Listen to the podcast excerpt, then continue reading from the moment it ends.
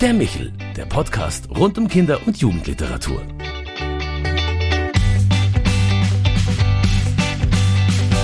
Hallo und grüß Gott bei Michel, der ersten Folge unseres neuen Podcasts für Kinder- und Jugendliteratur.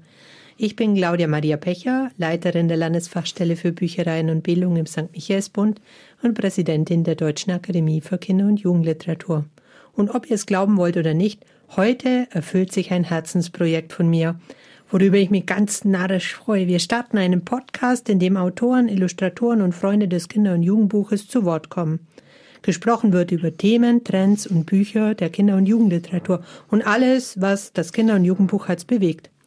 Wir starten in die neue Podcast-Reihe mit dem Thema Das Kindergedicht. Und weil ich das heute zum ersten Mal mache und aufgeregt bin wie Bolle, habe ich mir gleich zwei befreundete Kinderbuchautoren eingeladen. Zu uns aus Ascheberg im Munsterland zugeschaltet ist Jutta Richter, vielfach ausgezeichnete Autorin von Gedichten und Romanen. Hallo liebe Jutta, schön, dass du da bist. Ja, hallo Claudia, freue mich auch. Und hier neben mir live und in Farbe der Münchner Kinder- und Jugendbuchautor Uwe Michael Gutschand der selbst dichtet, der aber auch durch seinen Blog für die Zeitschrift Das Gedicht ein klasse Networker in der Kinderlyrik-Szene ist. Besser kennt man ihn unter seinem Rufnamen Michael, was die Zusammenarbeit im Michel-Podcast ja regelrecht herausfordert. Herzlich willkommen. Ich freue mich, dass du bei mir bist, Michael. Ich bin, bin schon ganz neugierig, was du mitgebracht hast. Ja, danke für die Einladung, Claudia. Ich freue mich, hier zu sein. Und ich denke, wenn wir schon über Kindergedichte reden, lese ich einfach am Anfang ein Gedicht. Und das Gedicht heißt Kleines Schimpfgedicht. Du Zappelpappel, Schnäbelbäbbel, Trippelknippel, Hockelsockel, Suppelpuppel, Feckelsäckel, Lörgelnörgel, Gückelmückel, Meidelzeidel, Heudel, Teudel. Ach, lass mich en Ruhe. Manometer, das ist, da ist ja jemand wirklich stinksauer, Michael. Ich kann mir vorstellen, das kommt bei Kindern richtig gut an, oder? Ja, alles, was mit Schimpfen oder Kraftausdrücken zu tun hat, kommt ja bei Kindern sowieso gut an. Das ist eines der Lieblingsgedichte von Kindern, wenn ich Lesungen mache, weil es natürlich einfach den Kindern Fantasie-Schimpfwörter vor Augen führt. Und ich weiß immer, die merken die sich und wenn sie nachher aus der Klasse rausgehen, äh, dann haben sie die noch im Kopf und wandeln sie schon um und äh, dann ist das ein einziges Chaos von wunderschönen, freundlichen Schimpfwörtern. Ich glaube, ich wäre als Kind für, für sowas zu schüchtern gewesen. Mir wären da Juttas Engelgedichte wahrscheinlich lieber gewesen. Jutta, als Laie freut und wundert man sich zugleich über euer beider Kreativität. Wie kommt ihr denn zu euren Gedichten und was steht am Anfang? Hm, meistens äh, rein, rein zufällig. Eine, eine erste Zeile spukt mir im Kopf und äh, mit der gehe ich ein bisschen durchs Haus und dann fügt sich die zweite, die dritte, die vierte. Und wenn ich Glück habe, ist das Gedicht bald fertig. Dann äh, lasse ich es ein bisschen abhängen, ungefähr drei bis fünf Tage. Und dann gehe ich nochmal drüber. Aber die Ideen dazu, die Ideen, die fliegen äh, durch die Luft, die, die sind einfach da. Die, die liegen auf der Straße, die gehen an meinem Fenster vorbei. Und wie sieht es bei dir aus, Michael? Ja, am Anfang ganz ähnlich. Der Zufall mh, ist am Anfang, der springt einen an. Äh, ich sage immer, wenn ich in Schulen lese, meist oder viele Gedichte entstehen von ihrer ersten Zeile her unter der Dusche oder eben in solchen Momenten, wo man an nichts anderes denkt, außer an das Plätschern des Wassers. Und schon fängt etwas an zu tönen. Eine Zeile, eine halbe Zeile. Und diese ersten drei, vier Wörter machen die oder zeigen schon ein Stück von der Melodie. Und in dem Moment, wo ich so etwas habe, einen Ton, einen Klang, spiele ich weiter. Und so lange, wie es geht, und dann geht es nicht weiter, und dann muss ich es ein Stück ähm, zur Seite legen. Und dann beginnt natürlich auch oft Arbeit. Manches Gedicht braucht Wochen, indem man es immer wieder weglegt und sagt, blödes Ding. Ähm, andere Gedichte kommen ganz schnell aneinander, also die Zeilen ganz schnell aneinander und wollen sich eigentlich fügen, ohne dass man weiß, was da passiert und auch gar nicht so genau sagen kann, warum es dieses Wort sein muss. Aber im Nachhinein weiß man, es ging kein anderes Wort und alles andere wäre falsch gewesen. Also es hat viel damit zu tun, ähm, mit innerem Hören, also wirklich Hören, was da an Klang da ist. Und das ist ja für mich etwas, was das Gedicht ausmacht. Ist es euch passiert, dass Menschen auf diese sehr fantasievollen Zugänge, ja, man muss ja fantasiebegabt sein, wenn man euch beiden folgt, ablehnend reagieren? So nach dem Motto, finde ich doof oder der, die ist ja total irre. Also es gibt ja auch unter Kindern, wenn ich bei Lesungen bin, äh, Reaktionen, wo man merkt, das eine Kind kann damit gar nichts anfangen. Ähm, wenn es das wirklich äußert, und die Kinder sind ja heute mutiger als zu unserer Zeit, ähm, früher, und dann und sagt, äh, das verstehe ich nicht oder äh, das ist doof äh, und so, dann, dann frage ich gerne nach, warum derjenige, diejenige das Gedicht doof findet.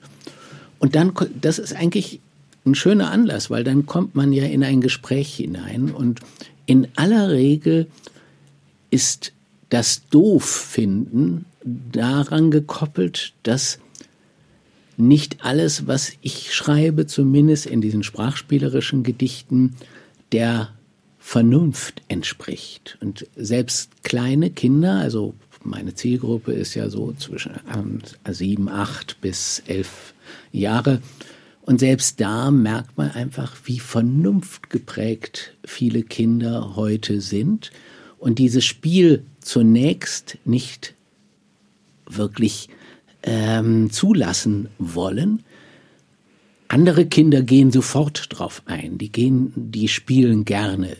Das sind die Unterschiede und dazwischen bewegt es sich und das ist auch gut so. Und wie, wie siehst du das, Jutta? Wie ist das bei dir? Ähm, wenn, wie reagierst, wie reagieren bei dir die Kinder?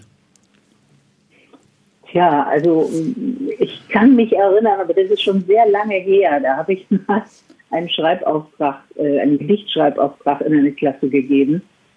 Und da habe ich eigentlich das schönste Gedicht zurückgekriegt von einer Schülerin, die schrieb, liebes Fräulein Richter, nicht jeder ist ein Dichter.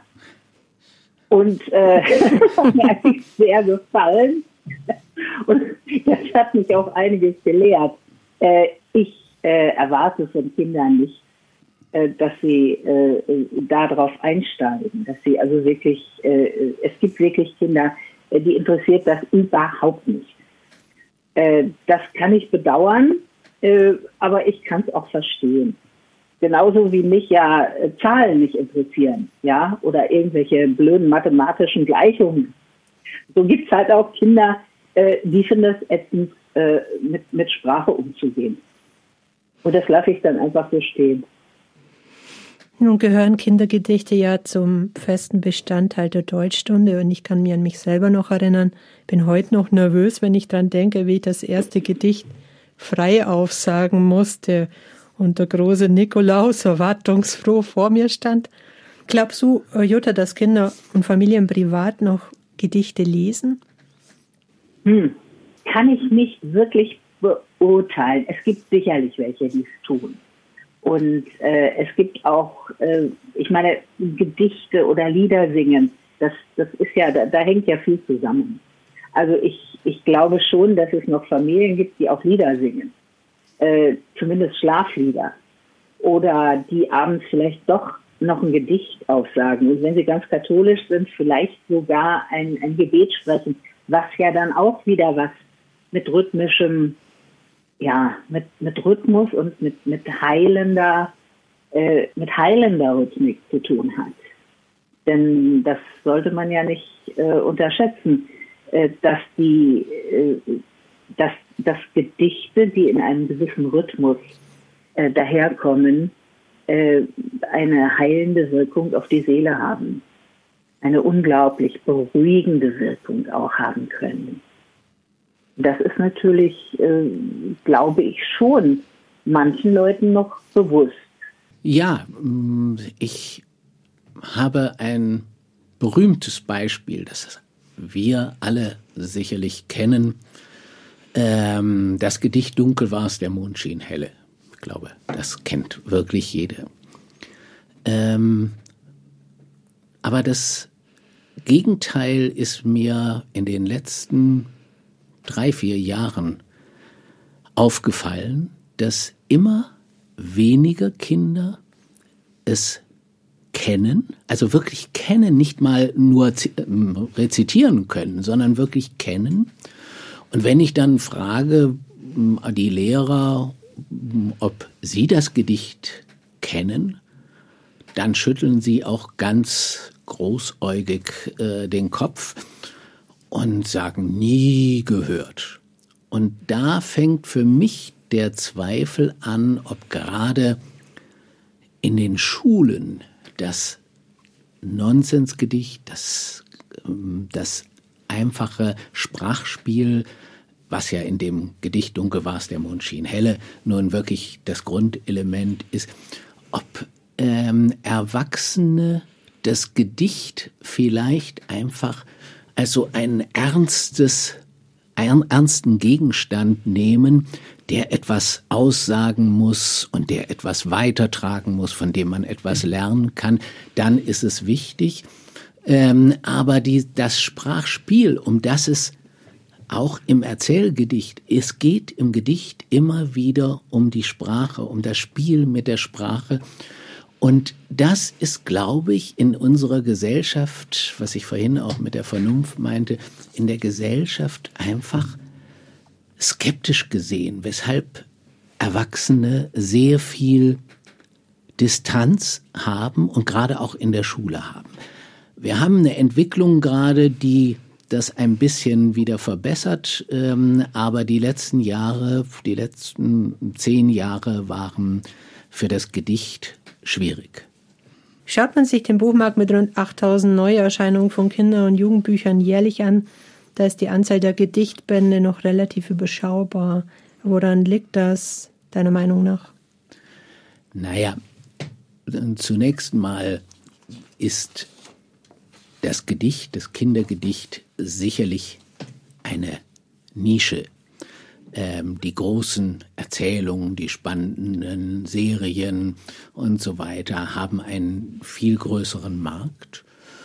Und der Buchhandel hat sich verändert. Er ist viel zielstrebiger darauf, ähm, diesen Markt zu bedienen, ähm, als das früher ähm, war, zu Belz und Gilberg, äh, Jochen Gilbergs Zeiten, als er sozusagen auch seine Leser weiter anschob in eine bestimmte Richtung der Literatur.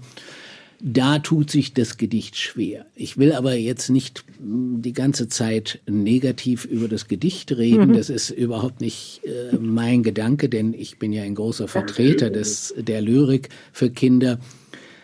Und ich beobachte, dass in den letzten drei, vier Jahren die Zahl der Neuerscheinungen von Kindergedichten, von Autorenbänden mit ihren Gedichten drastisch zugenommen hat. Also wir haben im Jahr 2020 bis 2021 äh, mehr als 20 Gedichtbände, ähm, die in diesem Zeitraum erschienen sind. Früher waren das ein, zwei und dann von Franz Hohler oder äh, Paul Maar oder solchen Namen. Jetzt sind es Namen, die nicht überall verbreitet sind. Ähm, das ist eine große Änderung. Es gibt auch viel mehr anthologische Bücher. Äh, und in diesem Sinne hat sich natürlich dann auch ausgeprägt, es gibt endlich einen Kinderlyrikpreis, den Josef Guggenmoos Preis, der nun zum dritten Mal äh, vergeben worden ist und äh, der alle zwei Jahre äh, vergeben wird. Das alles sind Entwicklungen, die das Gedicht nach vorne bringen, wieder ins Bewusstsein bringen. Und das ist sehr, sehr gut. Und zwar deshalb nicht, weil ich jetzt der große Vertreter des ähm, Kindergedichts bin und unbedingt recht haben will, sondern weil Sprache für Kinder unglaublich wichtig ist. Die Möglichkeiten, die Fantasie in der Sprache im Vordergrund steht und das können Kinder an Gedichten so unglaublich gut spüren. Äh, ich teile diesen, also ich teile den Kulturpessimismus da auch überhaupt nicht. Ich glaube nicht, äh, dass Kinder äh, weniger oder mehr Gedichte mögen als früher. Es, es hängt natürlich davon ab, wen ich da als Deutschlehrer in der Klasse vor mir habe, ob das jetzt jemand ist, der mich mit der Glocke quält, wo ich also alle Strophen auswendig lernen soll. Das kann schon ein bisschen abschrecken. Oder ob ich jemanden habe, der einfach sagt, Leute, jeden Morgen ein Gedicht und ich lese es euch vor. Das ist schon, äh, das, das kann schon mehr Mut machen. Ich bin natürlich ein, eine große Wächterin auch des Auswendiglernens, weil ich einfach denke, äh, das ist eine tolle Sache, äh, wenn man selber etwas sprechen kann und diesem Rhythmus, dem vorgegebenen Rhythmus dabei folgt. Das ist was Schönes. Aber das muss man Kindern natürlich auch erstmal vermitteln. Und man muss es ihnen klar machen. Und man muss ihnen zeigen, dass das selber machen schöner ist, als das immer nur zugucken. Und ich denke, die leben ja heute schon mit ihren ganzen Medien in einer äh, ziemlich äh, virtuellen und, und Zuguckzeit, äh, die ja äh, vielleicht nicht so dem selbermachen äh, Vorschuss gibt. Nun hat der Bereich der sogenannten Kinderlyrik, also der Kindergedichte, über die wir sprechen, innerhalb der Kinderliteratur ja allein durch seine sprachliche Form, wie er beides sagt, etwa wie Reime, wie Hoppe Hoppe Reiter, wenn er fällt, dann schreit er einen hohen Wiedererkennungswert. Man glaubt zu wissen, was mit Kindergedicht gemeint ist. Näher betrachtet aber ist das gar nicht so einfach. Da stellt sich mir die vielleicht banale Frage an euch, was ist eigentlich ein Kindergedicht? Was muss man sich darunter vorstellen? Also für mich gibt es da keinen Unterschied.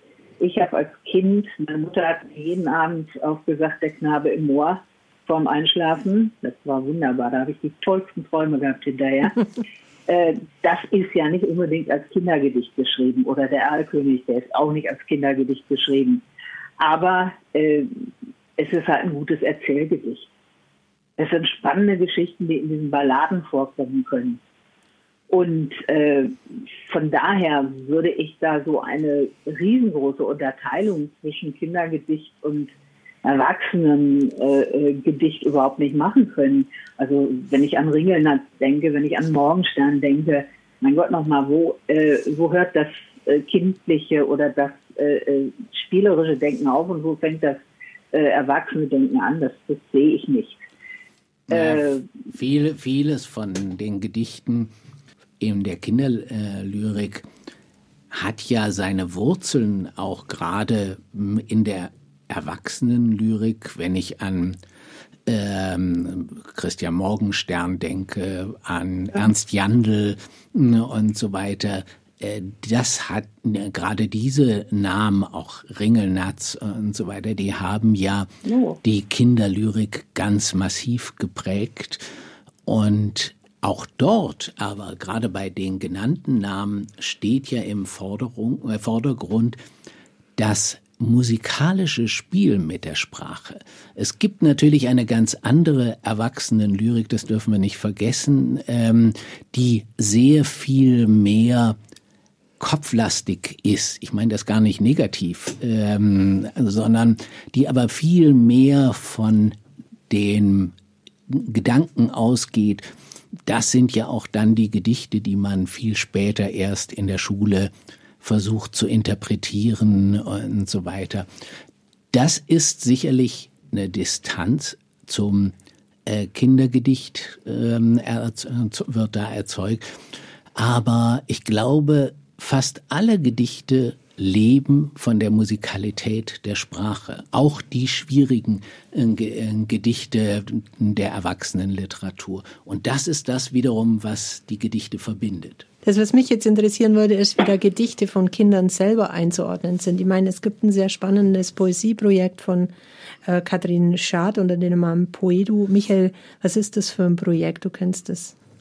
Ja, also die Katrin Schad hat ähm, im Internet über Facebook und andere ähm, soziale Medien äh, Kinder aufgefordert, Gedichte zu schreiben und hat dann eine schöne Idee gehabt, ähm, die das Ganze etwas abhebt, indem sie Autoren gebeten hat, also Lyriker gebeten hat, eine Aufgabe den Kindern zu stellen. Und das machen die meisten Autoren mit einer Frage und dann mit einem Gedicht, das sie als Muster vorlegen.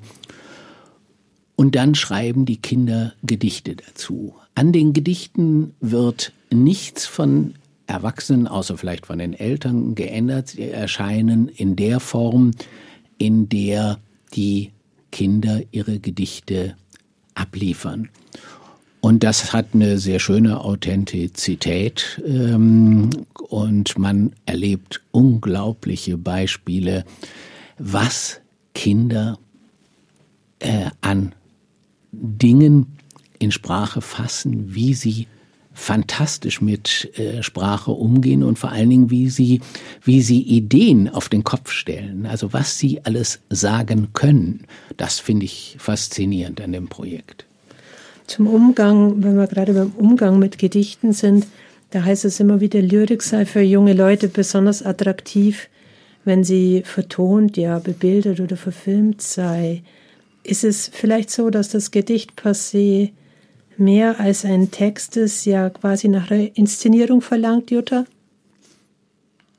Ja, also ich finde zumindest den Gedanken äh, sehr spannend. Ich habe äh, in, in, der, äh, in Brandenburg wird da ein Projekt äh, gerade gemacht. Das ist, glaube ich, das dritte oder vierte Jahr, in dem es schon stattfindet. Äh, Kinder machen äh, Kurzfilm heißt das. Und diese Kinder, das sind Schulklassen, und die suchen sich jeweils ein Gedicht aus von einem Kinderbuchautor oder Kindergedichtautor oder Lyriker und äh, bebildern das dann, also machen da einen richtigen Kurzfilm draus. Und ich habe da wunderbare Beispiele gesehen, die mich also sehr, sehr fasziniert haben. Weil da ist natürlich in diesem bildlichen, in diesem filmischen Medium, äh, steckt natürlich eine Menge drin, äh, wie man so einen Text also wirklich ans, ans Fliegen kriegt. Das ist ganz, ganz, ganz großartig. Und ich hoffe, dass das eine äh, Einrichtung äh, wird, die auch vielleicht noch über Brandenburg hinaus strahlen kann. Und denn ich könnte mir vorstellen, in Nordrhein-Westfalen könnten wir sowas auch gebrauchen oder vielleicht bei euch in Bayern. Auf jeden Fall. Und dann haben wir uns ja viel über das Kindergedicht ausgetauscht. Was würdet ihr zusammenfassend als wichtigstes Moment sehen, was Gedichte leisten können und sollen?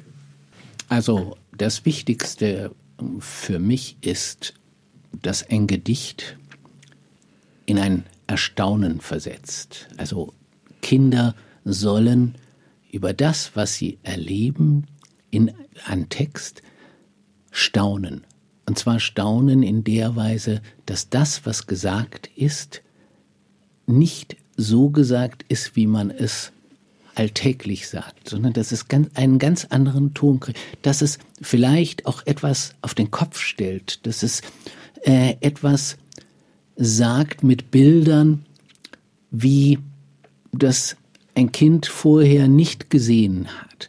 Und dazu noch in einer Melodie, wie es Sprache noch nie gehört hat, gerade in der Verkürzung der heutigen Sprache, äh, haben wir das ja, dass auf die Melodie der Sprache gar kein Wert gelegt wird, auch in der Schule oft gar kein Gespür dafür äh, von den Lehrern vermittelt wird. Und das zu erleben, äh, das halte ich für etwas ganz, ganz Wichtiges beim Gedicht. Und ich merke einfach, wie Kinder darauf reagieren. Ja, wie ich schon eben sagte, die heilende Kraft der Sprache. Nicht umsonst gibt es Litaneien, nicht umsonst betet man in Kirchen Rosenkränze. Äh, das ist das eine. Das andere ist natürlich, dass Gedichte der kürzeste Weg zur Welterklärung sind. Und denn sie verdichten Zusammenhänge. Sie machen sie dicht, sie machen sie fassbar, wenn sie gut sind. Und das ist nicht nur im Sprachspiel, sondern das ist auch im Lebensernst so. Und ich glaube, das ist ein wichtiger Aspekt und deshalb sind Gedichte für Menschen jeden Alters ein, ein guter Weg zu begreifen, wo sie sich befinden und wo sie stehen. Ich kann ein Beispiel, ein, ein ganz kleines Beispiel eines Gedichtes dazu nennen, was ich als Kind in meinem ersten Le Leben, äh, Lesebuch, ja Lebensbuch stehen hatte. Das hieß Meine liebe Siebel. Und dort stand, zu fällen einen alten Baum braucht eine halbe Stunde kaum. Zu wachsen, bis man ihn bewundert, braucht er, bedenke, ein Jahrhundert. Das war 1959, 1960. Und äh, da bin ich äh, zum Umweltschützer geworden. Ich finde das schon enorm, was so ein Gedicht leisten kann. Ja, die Jutta, Gedichte müssen auf der Zunge baden, stammt von dir.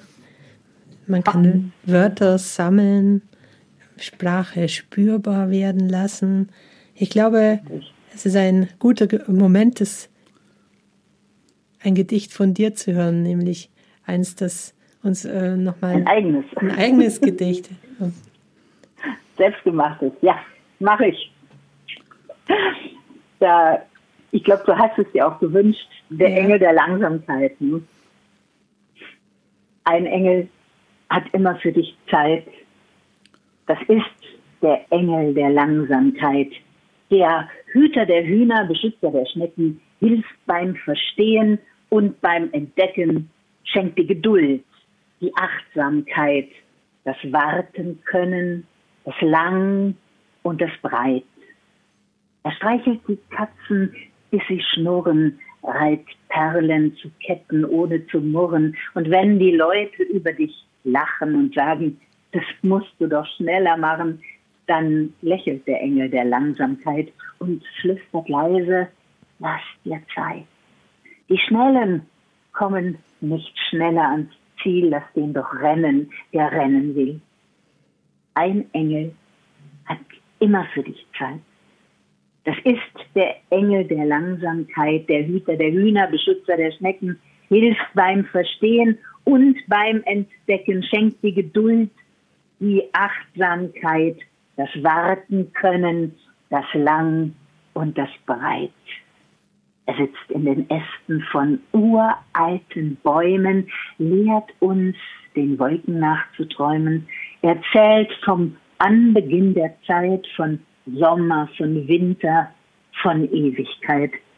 Und sind wir müde und atemlos, nimmt er unseren Kopf in seinen Schoß, er wiegt uns, er redet, von Muscheln und Sand, von Möwen, von Meeren und auch von Land. Ein Engel hat immer für dich Zeit. Das ist der Engel der Langsamkeit, der Hüter der Hühner, Beschützer der Schnecken, hilft beim Verstehen und beim Entdecken, schenkt die Geduld, die Achtsamkeit, das Warten können, das Lang und das Breit. Vielen Dank euch beiden für den Erfahrungsaustausch in Sachen Kindergedichte.